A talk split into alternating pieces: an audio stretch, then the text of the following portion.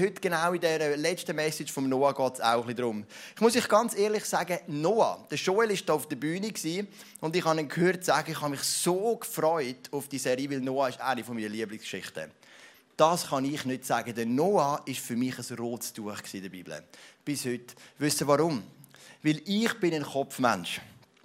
Bei mir muss der Glaube über den Kopf.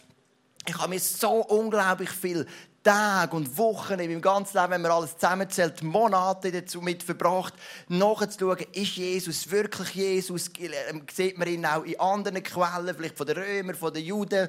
Kann man dann die Wunder irgendwie erklären? Dann all die Geschichtsangaben, all die, die Daten, die zum Beispiel der Lukas macht in seinem Evangelium, all die archäologischen Befunde, die Städte, die die Bibel erwähnt, verhebt das mit der Wissenschaft. Und ich habe viel geforscht und ich bin immer zum Schluss gekommen, es verhebt es verhebt. Und das ist für meinen Glauben wichtig, weil du musst wissen, mein Typ, Typ Kopfmensch kann nicht einfach in einer Celebration sein, die Worship, unsere fantastische Worship-Band spielt, du merkst eine Wärme und dann ist alles gut. Das merke ich auch. Ich spüre die Gegenwart vom Heiligen Geist, manchmal sehr stark, aber mein Kopf muss irgendwie auch abgeholt werden. Und ich glaube, das ist auch okay, das ist nicht falsch, wenn man so ist, aber vielleicht bist du ähnlich. Und ich habe die Bibel ein bisschen nachgeschaut. Ich habe sie versucht, auf der argumentativen Ebene zu bearbeiten. Aber sobald ich zu der Arche Noah kam, habe ich so einen Bogen drum gemacht.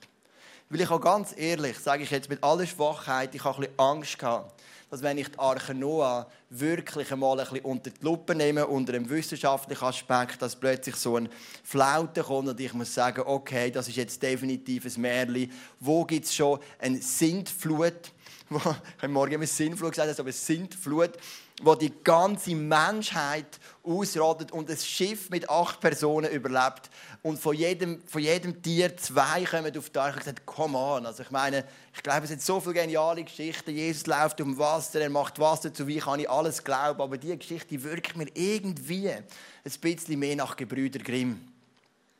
Und dann ist die Serie gekommen, wo sich ja alle so darauf gefreut haben. Und ich gedacht, ob jetzt muss ich mein letztes, würde ich fast sagen, rote Tuch, wo ich Angst hatte, in der Bibel noch anpacken. Und ich habe auf diese Predigt hier geforscht, verhebt dann die ganze Sintflutgeschichte wissenschaftliche Kriterien. Und ich kann dir natürlich heute nicht eine Beweisführung machen in zehn Akten, aber ich möchte dir drei Indizien geben, die doch sehr stark für eine Historizität der Sinnflutgeschichte spricht. Das erste Indiz ist weltweite Sinnflutgeschichte. Und wir haben hier die erste Folie.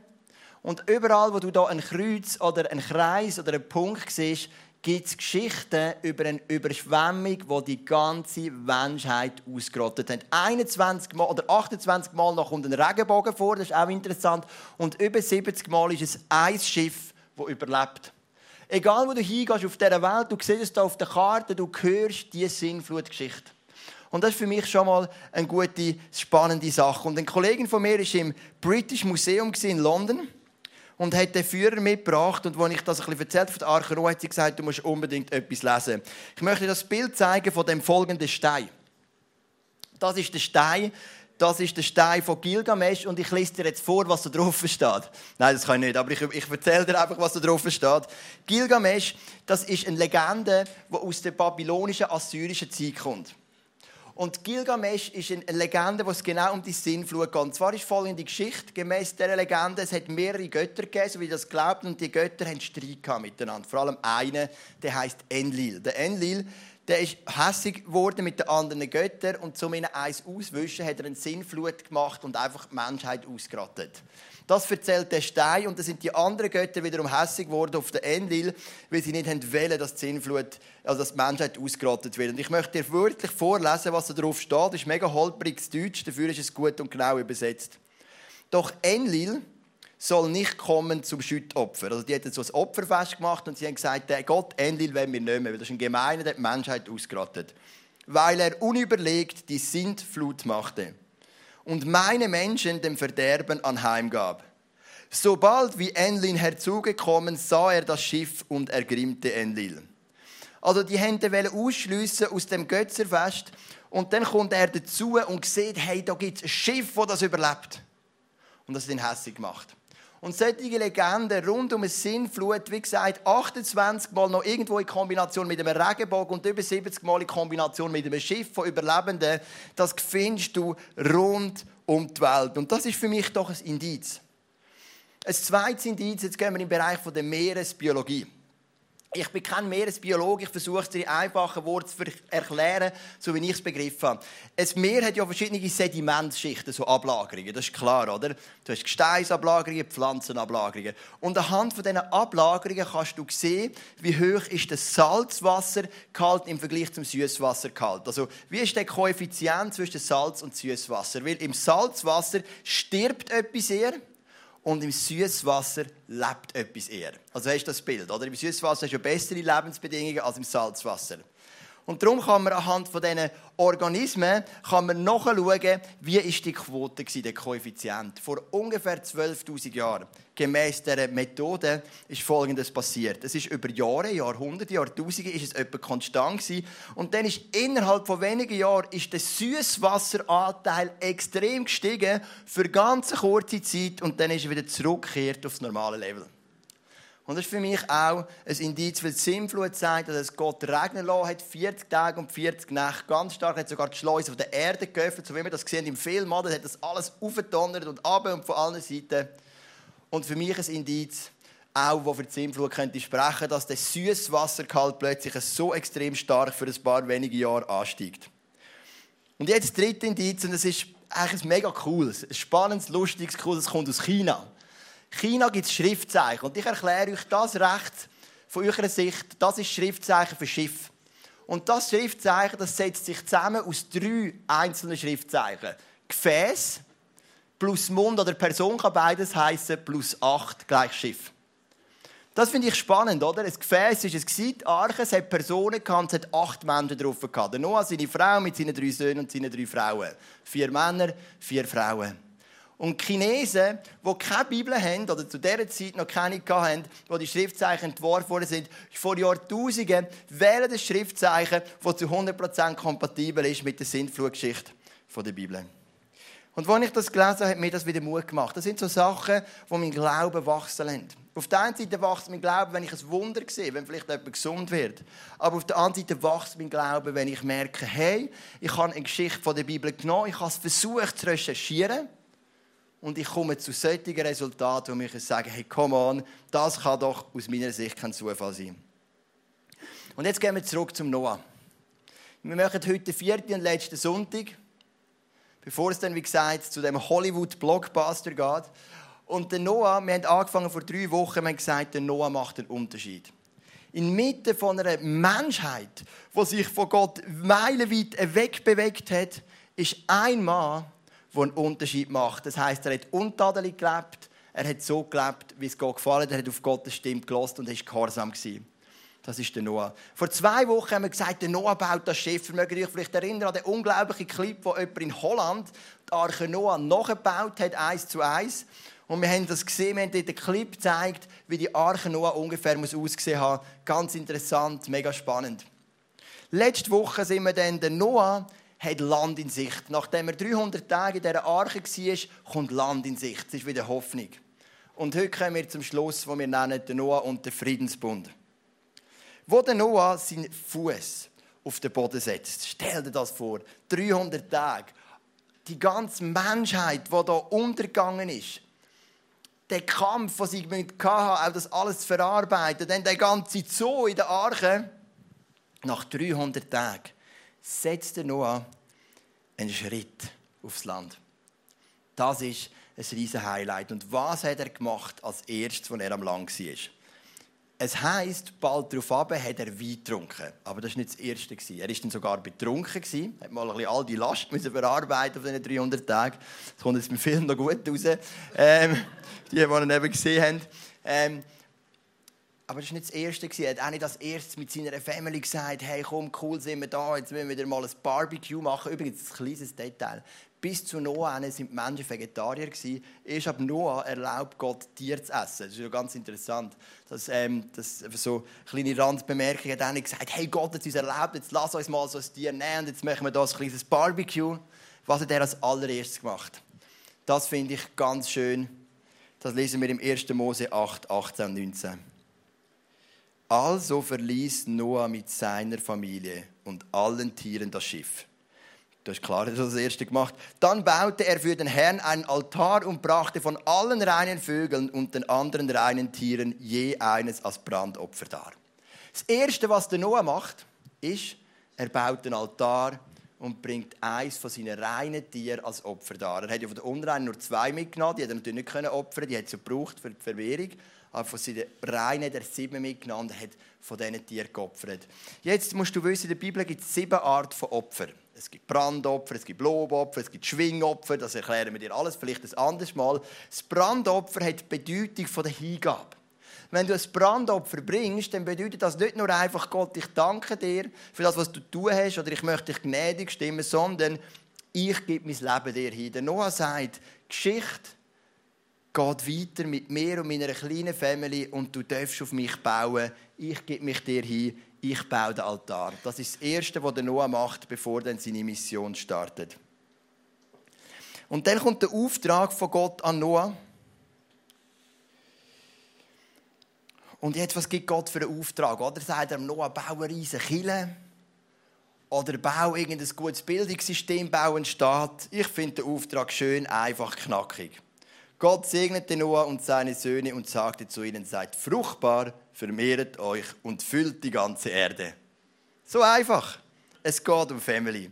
Es hat drei Aussagen hier drin, sind fruchtbar, vermehrt euch, füllt die ganze Erde. Seid fruchtbar, das ist der Auftrag für die Ehe. Ich meine, manchmal ist ja Kille oder das Christentum hat gemeint, die hier reduzieren auf nur fruchtbar sein im Sinn von biologischem Nachwuchs. Also man denkt zum Teil in der Kirchengeschichte, dass das Segen von Gott sich proportional zur Anzahl Kind verhaltet. Das ist ja etwas, was wir heute als ISF eher anders sehen. Wir denken, fruchtbar kann etwas viel breiter sein. Fruchtbar meint eine Ehe, die einen Segen bringt. Vielleicht bist du in einer Beziehung, in einer Ehe und du pflegst deine Eltern, deine Eltern, die vielleicht schon sehr alt sind.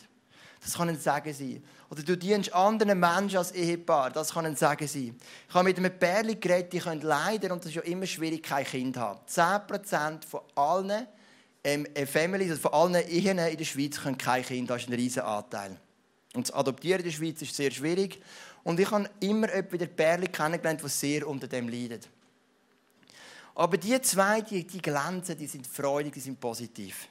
Und dann habe ich sie mal ein bisschen gepackt und gesagt, ich finde das einfach schön, ich habe nicht das Gefühl, dass euch das kaputt macht. Warum denn nicht? Wie, wie handelt ihr das? Und dann haben sie gesagt, weißt, wir haben Gott gesagt, wenn wir Kinder haben, wir hätten es gerne, aber wenn wir keine haben können, dann gibt es immer noch ein riesiges Potenzial an geistlichen Kindern. Da habe ich gefragt, was sind denn geistliche Kinder? Dann haben sie gesagt, so viele Leute sind hoffnungslos, haben schwierige Situationen. Und weil wir aktiv sind in der Kirche, haben wir die Möglichkeit, uns um all die Leute zu kümmern. Die Kirche ist unsere Family und wir sind da für die Menschen ist das Ehepaar fruchtbar oder nicht? Es ist sehr fruchtbar. Und wenn Gott sagt, seid fruchtbar, dann meint er mehr als einfach nur ein paar Kinder zeugen. Das ist auch schon recht gut. Aber er meint fruchtbar zu sein mit allem, was man hat. Und sagen sie für andere. Dann kommt der Auftrag für die Familie: vermehrt euch. Genau. Da gehe ich jetzt nicht genauer darauf ein, wie das funktioniert. Aber es ist möglich, grundsätzlich. Ähm, und dann kommt der dritte Auftrag, füllt die Erde. Und das ist Gottes Auftrag für die Gesellschaft. Das ist etwas, was ich auch so schön finde. Gott hat gerne Multiplikation. Gott hat gerne, wenn wir etwas füllen. Gott hat gerne, wenn etwas lebt. Gott hat gerne, wenn eine Kille wächst. Gott hat gerne, wenn Dynamik da ist. Weil Gott sagt dem Noah, füll die ganze Erde. Er ist ein Gott von der Fülle, von der Multiplikation. Das ist der Auftrag für den Noah. Und wo Gott dem Noah den Auftrag gibt, schließt er mit ihm einen Bund.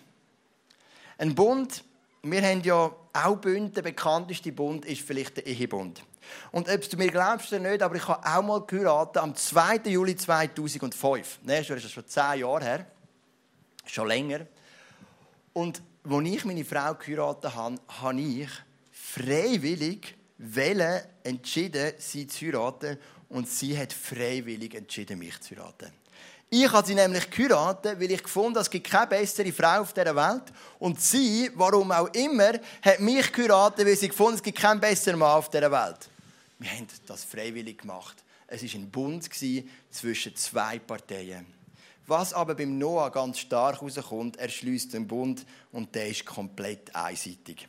Der Bund, den Gott mit den Menschen schließt, hat Gott Menschen nicht gefragt. Ganz im Gegenteil. Gott hat sogar gewusst, dass die Menschen den Bund werden brechen. Gott schließt einen ganzen einseitigen Bund. Und das ist schön für dich und für mich. Das ist die gute Message vom Noah. Was auch immer in deiner Vergangenheit passiert ist, Gott ist da und hebt deine Hand entgegen und er möchte mit dir einen einseitigen Bund schließen. Und du darfst die Hand einfach nehmen und einhaken. Ich schließe meinen Bund mit euch und mit euren Nachkommen und auch mit allen Tieren, also die hat er auch eingebunden, die bei euch in der Arche waren und künftig mit euch auf der Erde leben, den Vögeln, den Landtieren und allen kriechenden Tieren. Ich gebe euch die feste Zusage, ich will das Leben nicht ein zweites Mal vernichten. Die Flut soll nicht noch einmal über die Erde hereinbrechen. Das ist der Bund, den ich für alle Zeiten mit euch und mit allen lebenden Wesen bei euch schließe. Als Zeichen dafür setze ich meinen Bogen in die Wolken. Er ist, das sichtbare, er ist der sichtbare Garant für die Zusage, die ich der Erde mache. Gott schließt den Bund einseitig, ohne die Menschen zu fragen. Und er gibt ein Zeichen. Und das Zeichen ist der Regenbogen. Und der Bund in der Bibel besteht immer aus drei Teilen. Es gibt zwei Parteien, Gott und Menschen, irgendeine Gruppe von Menschen. Es gibt ein Zeichen dafür und es gibt eine Verpflichtung. Mit einer Ausnahme, der erste Bund vom Noah hat noch keine Verpflichtung. Aber ich möchte kurz einen Überblick geben über die Bundesgeschichte. Der Joel hat das auch bereits in seiner Message kurz angetönt. Der erste Bund, den wir in der Bibel sehen, ist der Bund zwischen Gott und dem Noah. Und das Zeichen für den Bund ist der Regenbogen. Gott schließt den mit einer Familie von acht Leuten und mit den Tieren. Dann später, einige Generationen später, kommt der Abraham und Gott nimmt den Abraham und sagt, du und deine Nachkommen, mit euch werde ich, aus euch, deiner Sippschaft, werde ich ein Volk machen, so zahlreich wie die Sterne am Himmel und der Sand am Meer. Es ist wieder ein Bund und das Zeichen von dem Bund ist Beschneidung. Dann geht es weiter nach dem Noah-Bund. Und am Abraham-Bund kommt der Sinai-Bund. Am Berg Sinai, wo das Volk auf der 40-jährigen Wüstenwanderung ein ganzes Jahr ruht, gibt Gott am Volk Israel die zehn Gebote und sagt, ich werde meinen Bund weiterschreiben mit dem Volk. Das Volk Israel ist mein heiliges Volk, mein auserwähltes Volk. Das ist Israel und das Zeichen dafür gibt das Gesetz. Und die Verpflichtung vom Volk ist, das Gesetz einzuhalten, sonst haben sie den Bund gebrochen. Und dann, nachdem Jesus gestorben und verstanden ist, weitet er es nochmal aus. Du siehst, es fängt an mit dem Noah und seinen acht Leuten. Beim Abraham gibt es eine Siebschaft, dann gibt es ein Volk und am Schluss sagt Gott, jeder Mann und jede Frau auf der ganzen Welt, wo mir will nachfolgen ist Teil von meinem Bund. Und er macht den Bund mit seiner Gemeinde. Und das Zeichen für diesen Bund ist das Abendmahl. Und so siehst du eine Bundesgeschichte durch die ganze Bibel, die anfängt mit dem Noah. Gott hat den Noah und seine Familie bewahrt, um eine Geschichte mit ihm schreiben. Bund ist das hebräische Wort Berit und Berit bedeutet wirklich, es hat mehrere Bedeutungen und eine davon ist fesseln. Also ein Bund heißt, Gott fesselt Menschen an ihn und er entscheidet sich von jetzt da sein Schicksal mit dem von den Menschen zu verknüpfen. Und darum ist es nicht nur ein einseitiger Bund, sondern auch eine einseitige Verpflichtung. Das ist ein ganz spannender Vers. Der Herr wurde durch das Opfer gnädig gestimmt und sagte sich, nie mehr will ich wegen der Menschen die Erde vernichten, obwohl sie von frühester Jugend an voller Bosheit sind. Gott hat gewusst, als er den Bund mit dem Noah geschlossen hat, die werden mich enttäuschen. Er schreibt es da, er gesagt, ich habe ja gewusst, sie sind voller Bosheit von frühester Jugend an. Ist gar keine Frage, das hat Gott gewusst. Und gleich schließt er den Bund. Ein einseitiger Bund mit einer einseitigen Verpflichtung. Und siehst ein bisschen, was Gott für eine Liebe hat für dich.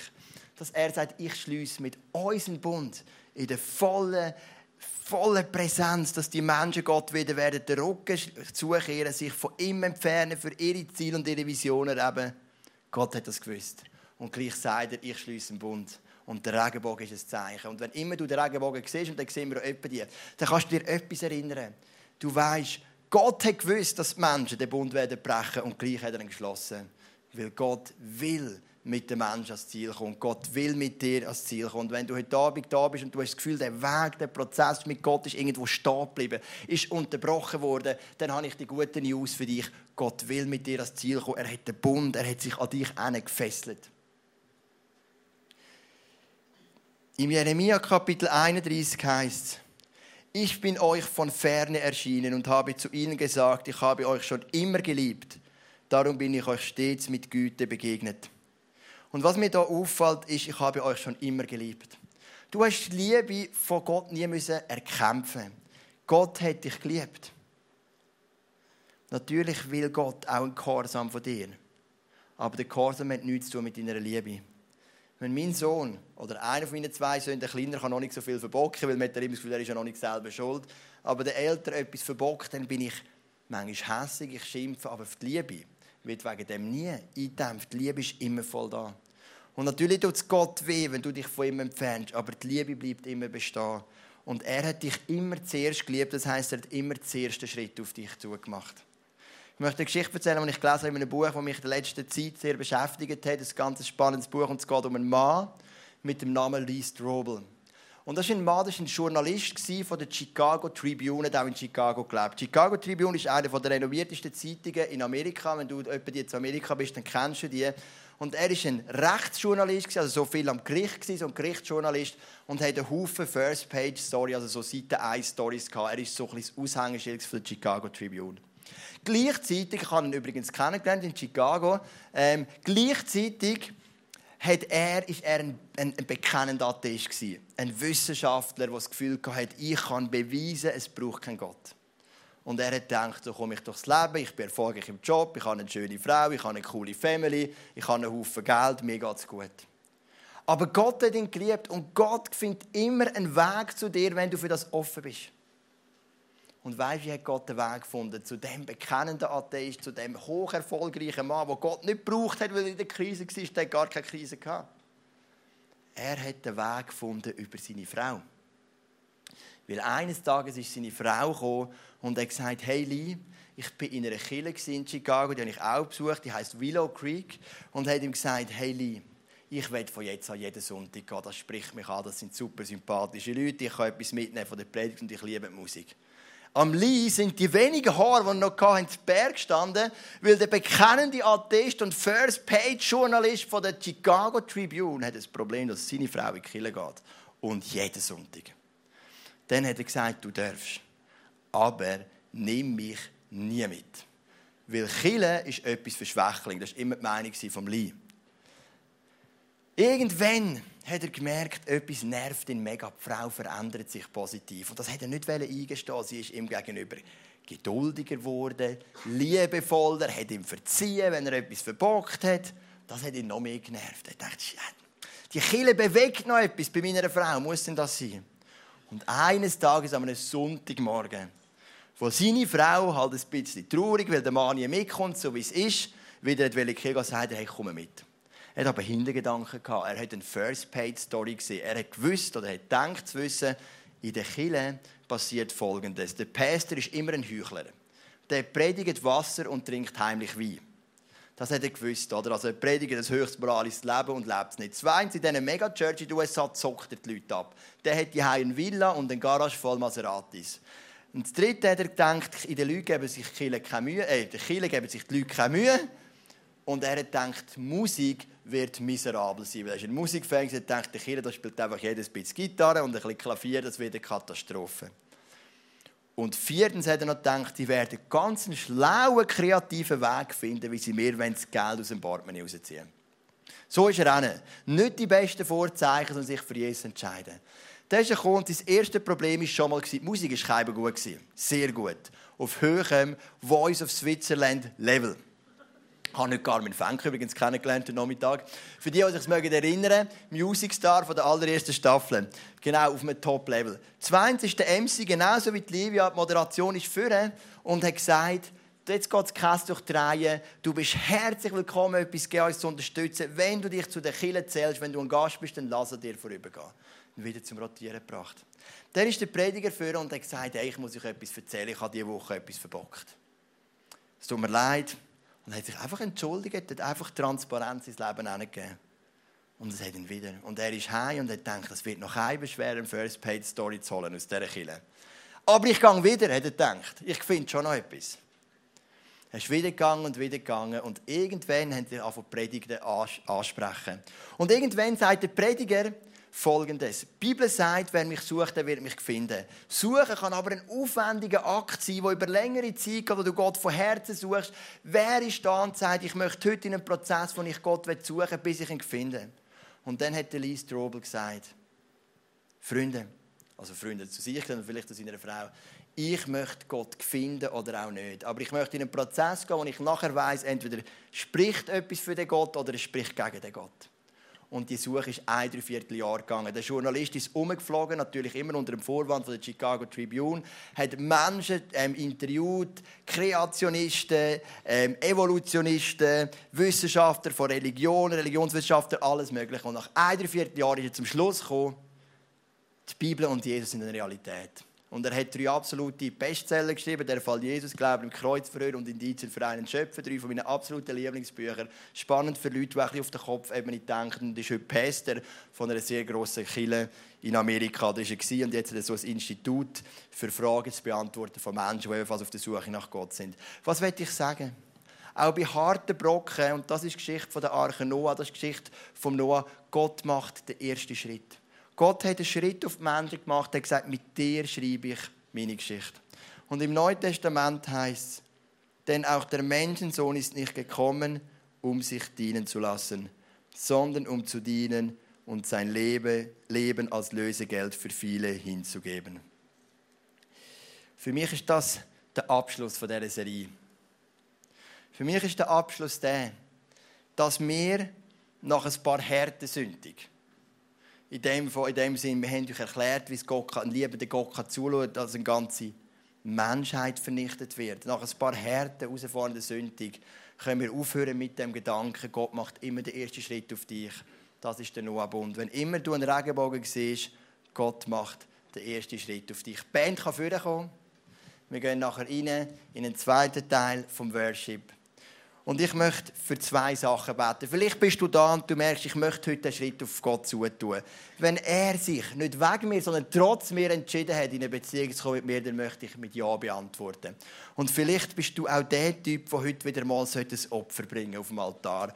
Wo merkst, hey, die Leidenschaft ist mir verloren gegangen. Der Noah hat seine Geschichte, unsere Menschheitsgeschichte, hat gestartet mit einem Mann, der als allererstes Altar betet und Gottes Opfer gemacht hat. Vor allem anderen. Und du bist heute da und du merkst, hey, das will mir auch wieder mal gut tun. Einfach ein neues Level von Leidenschaft, ein neues Level von Liebe für meinen Gott im Himmel, genauso wie es der Noah hatte. Und der Noah hat viel Bittes und viel Schwieriges erlebt, gerade auch, als er musste sehen wie so eine ganze Menschheit ähm, umkommt. Und trotzdem ist das die Liebe und die Leidenschaft hat brennt. Und ich habe das Gefühl jetzt, dass es Menschen gibt hier ich sehe so wie so Flammen.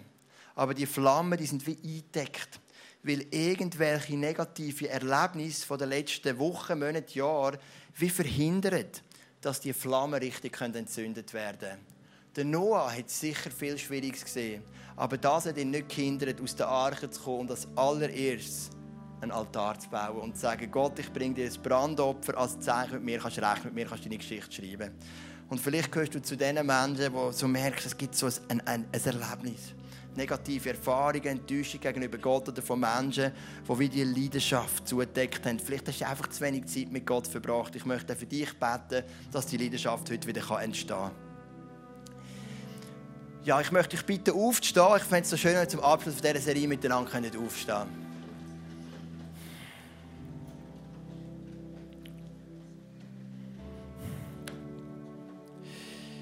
Vater im Himmel, ich danke dir, dass wir in die Serie reingehen können und wie gesagt, es war eine Serie, die mich herausgefordert hat, weil der Noah, das ist für mich ein rotes Tuch. Das ist vielleicht noch so die letzte Geschichte der Bibel mit Märchen-Charakter. Aber nachdem ich es untersucht, ein bisschen recherchiert, habe ich gemerkt, wow, es gibt Indizien, die wirklich für eine Sintflut sprechen. Und was mir gefällt an dem Noah, nach all dem, was er erlebt hat, die ganze Gewalt, Gesetzlosigkeit auf der Erde, dann die Arche, die ganzen Aufwände, die ganzen schwierigen Sachen, das Verspottet sein, Ausgelacht werden, die Menschen, die umgekommen sind. Dann die 300 Tage in dem Schiff, von er auch nie gewusst wie geht es weiter. All das hat ihn nicht davon abgehalten, das erste Opfer zu bringen für dich und zu sagen, Gott, mit mir kannst du rechnen. Und das gefällt mir an dem Mann. Und Jesus, ich bitte dich, dass du uns zu kleinen Noahs machst.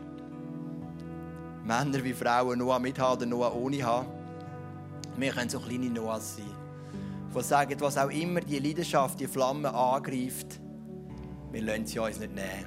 Wir lassen nicht nehmen, dass etwas zudeckt. Und Jesus, wenn es Menschen vielleicht da gibt, die eben genau so negative Erfahrungen gemacht haben, die irgendwo einen Grund haben, warum die Leidenschaft nicht mehr brennt, vielleicht ist auch selbst verschuldet, weil sie sich von dir entfernt haben oder einfach zu wenig Zeit mit dir verbracht haben, dann bitte ich dich, dass du heute kommst und im zweiten Teil vom Worship die Flamme neu entzünden lässt. Und vielleicht hat es da innen auch Männer und Frauen, die heute gemerkt haben, wow, bei dem Gott von der Bibel muss gar nicht ich den ersten Schritt machen, sondern er hat den ersten Schritt schon lange gemacht. Er hat mich zuerst geliebt. Er ist gekommen, zum Dienen, nicht um sich zu bedienen lassen. Er hat sein Leben angegeben für mich, nicht ich meins für sie, für ihn. Und ich bitte dich, dass die Männer und die Frauen heute mit einer Beziehung zu dir rausgehen dass sie dürfen ihr Leben in deine Hände legen und sagen, hey Jesus, wenn du gesagt hast, du machst einen Bund mit uns, dann würde ich auch sagen, mit mir kannst du rechnen, genauso wie es der Noah gemacht hat. Jesus, ich bitte dich jetzt einfach, dass du in den Saal kommst mit dieser Noah-Hingabe und die Noah-Hingabe und die Noah-Leidenschaft ganz tief in unsere Herzen hineinsetzt.